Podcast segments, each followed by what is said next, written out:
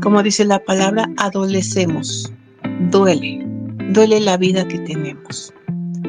¿Y cómo duele la vida que tenemos? Duele desde nuestra percepción.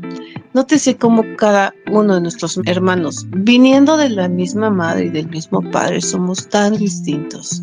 Percibimos el mundo distinto. Y esto va desde la manera en que crecimos y nacimos, porque cada hermano nace en cada etapa distinta de cómo están viviendo los padres su situación económica, social, laboral, incluso hasta de salud. Entonces puede que un hermano nazca cuando los papás tienen una buena armonía económica, pero el otro hermano nace cuando los papás perdieron la chamba, ya no están chambeando y tienen problemas económicos. Entonces claro que un hermano lo ve diferente que el otro.